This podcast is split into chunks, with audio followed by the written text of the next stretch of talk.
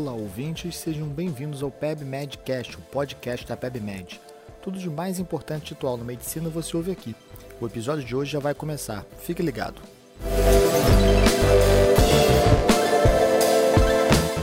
No primeiro artigo da semana, o horário de consulta ao longo do dia influencia a qualidade de decisões clínicas. É um artigo do Marcelo Gobo, um de nossos editores de medicina de família. O que, que ele mostra para vocês? Ele mostra o seguinte: o cansaço bate, né? Então, você, quando está atendendo, essa pesquisa foi especificamente com médicos da atenção primária, à medida que o dia vai passando, o médico tende a pedir menos exames de rastreamento, especificamente se viu mama e cólon. E isso é verdade, né? A qualidade da consulta, né? Quando você chega, está cheio de gás, cérebro descansado é uma, e às vezes no final do dia, né, pela pressão do horário, pelo cansaço que bate, o próprio paciente também fica cansado de esperar quando a consulta não é com hora marcada, como em algumas instituições públicas, vai. Isso é importante para lembrar a gente de tentar manter a homogeneidade. Então, o tempo de consulta, as perguntas que a gente faz, o tratamento que a gente propõe, nem que se for o caso, você faça um checklist. O que eu não posso deixar de fazer numa consulta médica de atenção primária? E você monta aquele checklist e checa aquilo ao final para não deixar o cansaço trair você. No segundo artigo, alto consumo de suco de frutas aumenta o risco de mortalidade, do Fernando Costa Araújo. Esse artigo fala de um estudo chamado Regards, que mostrou o seguinte: ele comparou quem tomava muito suco de fruta com quem tomava pouco. E aqui a gente está falando de suco de fruta natural. Porque qual é o problema? A fruta inteira ela tem fibras e substâncias que fazem bem para a saúde, mas o suco de fruta às vezes é muito açúcar para pouco nutriente, nutritivo, né? Fica meio redundante. Então ele mostrou o seguinte: se você bebe muita bebida açucarada, e não estou falando de refrigerante, não, de suco, você tem um risco aumentado de doença cardiovascular e mortalidade. Esse risco pode chegar a ser 44% maior. Por isso, a recomendação atual no primeiro ano de vida, então falando especificamente das crianças, é mais fruta, mais água e nada de suco. O terceiro artigo é de nossa redação e fala: Vigilância Sanitária identifica surto de toxoplasmose em restaurantes em São Paulo, falando de 45 casos de toxoplasmose por transmissão de alimentos contaminados em restaurantes e bufês em bairros de diferentes regiões da capital paulista. E isso é importante pelo seguinte: a toxoplasmose né, ela tem duas formas de acontecer.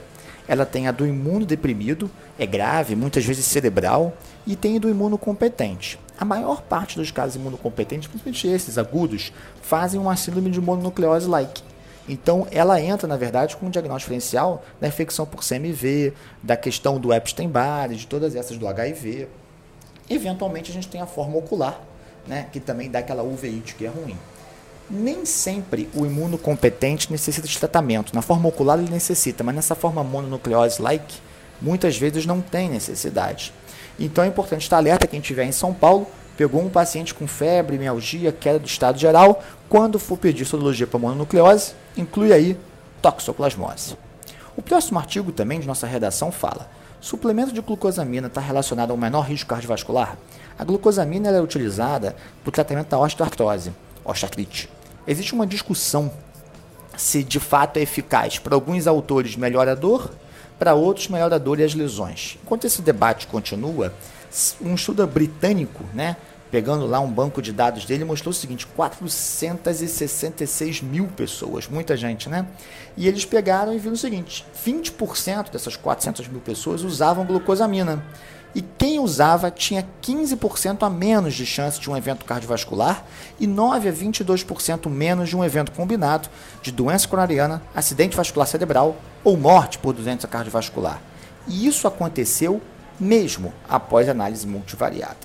E por fim, fechando nosso top 5 da semana, um artigo de Carolina Neiva, nossa ex-aluna e atualmente especialista em cuidados paliativos, falando: Cuidado paliativos quando a legitimidade traduz um dever médico. E a Carol lembra a gente da importância da gente não cair naquela falácia do eu tenho sempre que fazer todo o possível. Né? O processo que leva aos cuidados paliativos e num estágio posterior aos cuidados de fim de vida, ele tem que começar no diagnóstico. Né? Olha, estou preocupado com essa lesão, talvez essa lesão possa ser uma doença maligna. As opções de tratamento são essa, essa e essa. O que é importante para você agora? Como que você planejou essa fase da sua vida? Não planejou? Vamos planejar juntos?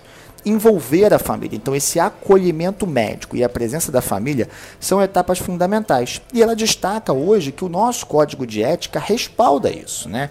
Por exemplo, nas situações clínicas irreversíveis e terminais, o médico evitará, evitará realização de procedimentos terapêuticos diagnósticos desnecessários. E ela lembra muito uma resolução importante, que é a 1805 de 2006, que fala: é permitido ao médico limitar ou suspender procedimentos e tratamentos que prolonguem a vida do doente em fase terminal de enfermidade grave e incurável, respeitada a vontade da pessoa ou de seu representante legal.